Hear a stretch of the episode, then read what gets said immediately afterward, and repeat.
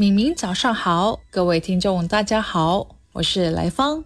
当一些来自于孩子、事业、朋友、亲人的生活压力堆积在婚姻里，把夫妻之间原本的浪漫与亲密时光挤走的时候，许多夫妻就开始忽视了两人之间的情感联系。婚姻走向尽头，总是有很多的原因啊，但是。许多婚姻恶化的因素是在平淡的婚姻生活里缺少了体贴和体谅。上一期我们有探讨到说，任何的生活精彩巅峰或者低谷，最终都会回归到基础幸福水平线。当我们的婚姻生活走进了一个相互习惯，并且日复一日的生活在一起的时候。所谓的回归基础幸福水平线时期就降临了，这个时候的夫妻就处于每日有你，可能正眼看见你，但转头已经各自在忙碌的状态呀。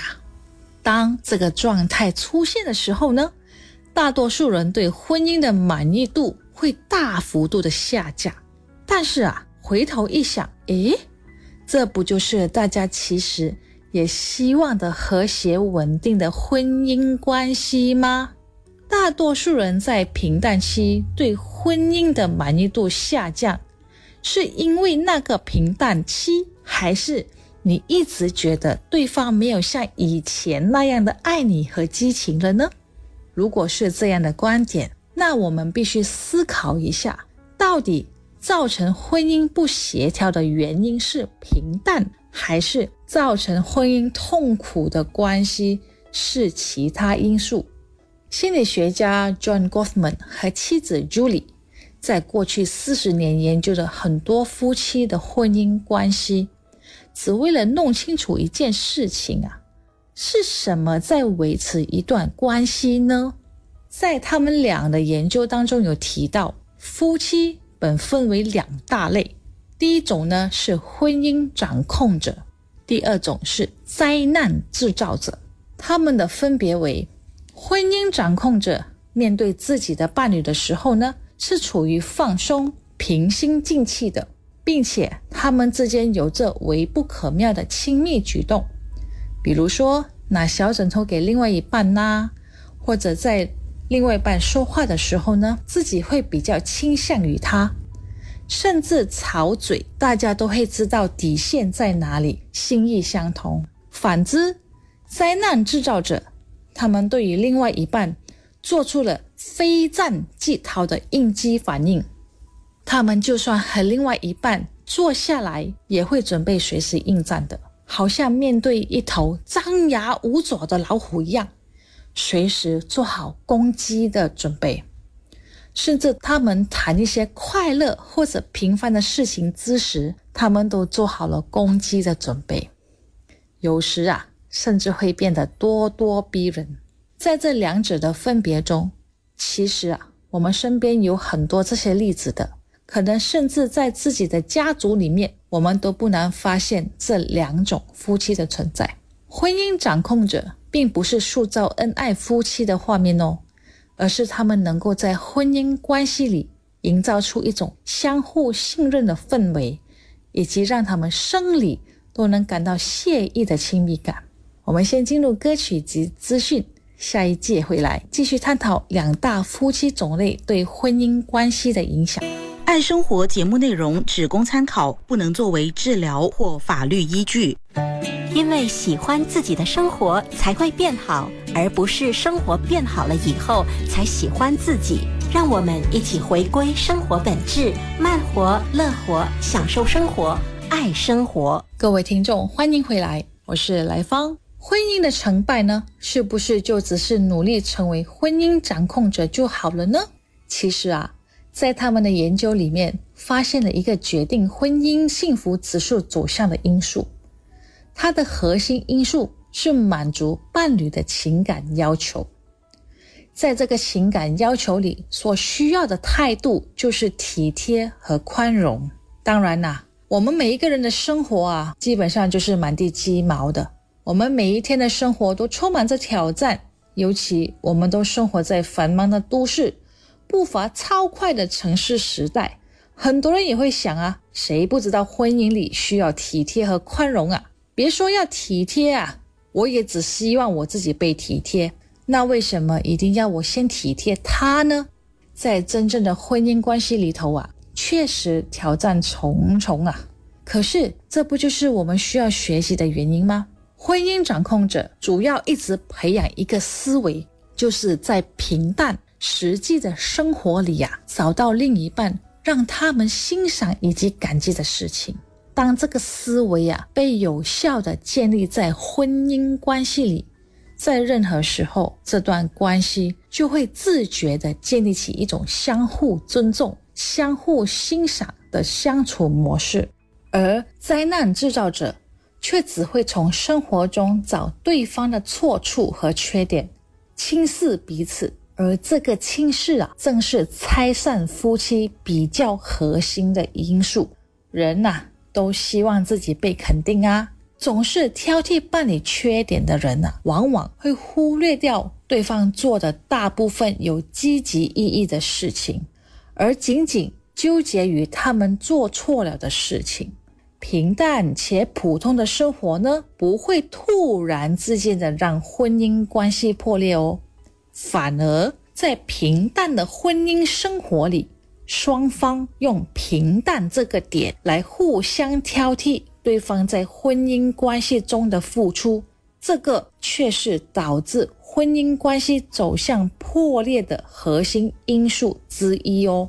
莎士比亚说过。我的慷慨像海一样浩渺，我的爱也像海一样深沉。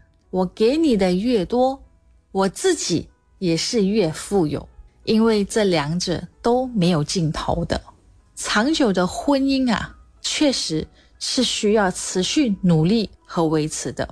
体贴和宽容这个特质是需要彼此互相锻炼，并且让这个特质持续成长。然后变强的，当然包含了很多挑战呐。一段健康的婚姻关系是，就算在这段关系中双方都感到有些失意，但是也总会有积极的事情发生啊。夫妻之间也总是在尝试做出正确的反应。我们先进入歌曲和资讯，下一节回来呢。我们继续探讨婚姻中回应对方的重要性。接纳错误是进步的代价。爱生活，陪你学习，一起进步。让我们回归生活本质，慢活、乐活，享受生活，爱生活。各位听众，欢迎回来，我是来芳。在婚姻里头啊，如果你的另外一半很需要你的支持和帮助，但是在一天的工作压力下，你已经非常疲累了。但因为你们平时对于体贴和宽容有一些锻炼，你愿意慷慨的为你另外一半满足他的需求，而被满足的这一方呢，愿意感谢你在疲劳之下为他提供安慰。要享受甜蜜呀，当然需要为甜蜜付出喽。不是关系变平淡，而是我们有时候啊，在疲累之下选择了忽略伴侣的需求。而这个忽视呢，是会慢慢消磨掉你们的婚姻的，拉开彼此的距离，同时让被忽略的一方产生不满情绪。当然，现实生活中，我们确实无法时时刻刻给予对方适当的回应和满足彼此的需求，因为我们会疲累啊，我们也有无助给予的时刻。因此，体贴、宽容、互相安慰和理解，在这个时刻发挥了真正的效用啊。夫妻间可以接受彼此也需要空间和疲累的情况，学会尊重，并且等待彼此情绪安稳了，再来彼此给予安慰及支持。体贴和宽容，并不一味毫不抒发我们的情绪哦，而在于通过什么渠道来表达我们不满或者愤怒的情绪。我们可以选择恶语相向，也可以正确表达令我们难受的事情。而真正的体贴和宽容，就在这个时刻产生了巨大的影响。当对方表达了他的不舒服的时候，你可以给予理解，并且试着改变。除此之外，婚姻掌控者会用其中之一分享彼此的快乐，而灾难制造者的标志性行为是他们不能分享好消息和快乐给予对方的。比如，当夫妻其中一人兴高采烈地告诉对方自己升职了，另一方则毫不关心地看着电话，仅仅说了一句“哦，那挺好的”，来结束了话题。这个回应啊，确实是对关系有着一定的杀伤力的。我们都知道啊，夫妻有难同当，其实夫妻之间能够有福同享，也是可以提升婚姻质量的重要因素哦。如何在踏实的生活里回应着彼此在生活中的一切，对于夫妻关系来讲具有重要的意义哦。那些对另外一半的事情啊、兴趣啊、生活琐事等等，会真诚的表示关注及给予回应的夫妻呢，往往能一直相伴，哪怕他们彼此分享着普通的日常。这种分享以及给予的回应，往往啊，就是婚姻生活里夫妻之间平淡的亲密感。任何一段关系，总有走进平淡的一天，不是心如止水，而是和你在一起，我安全，我稳定，我可以踏实的过日子啊。二零二三年即将步入尾声。回首今年的你们，是不是都在忙碌的生活呢？日复一日的，而你们可以照样每日踏实的忙碌，因为彼此让彼此在这个繁忙的生活里头啊，安稳、平静以及安心。祝福每对夫妻体贴、宽容、安心、平淡，生活写实以及稳定。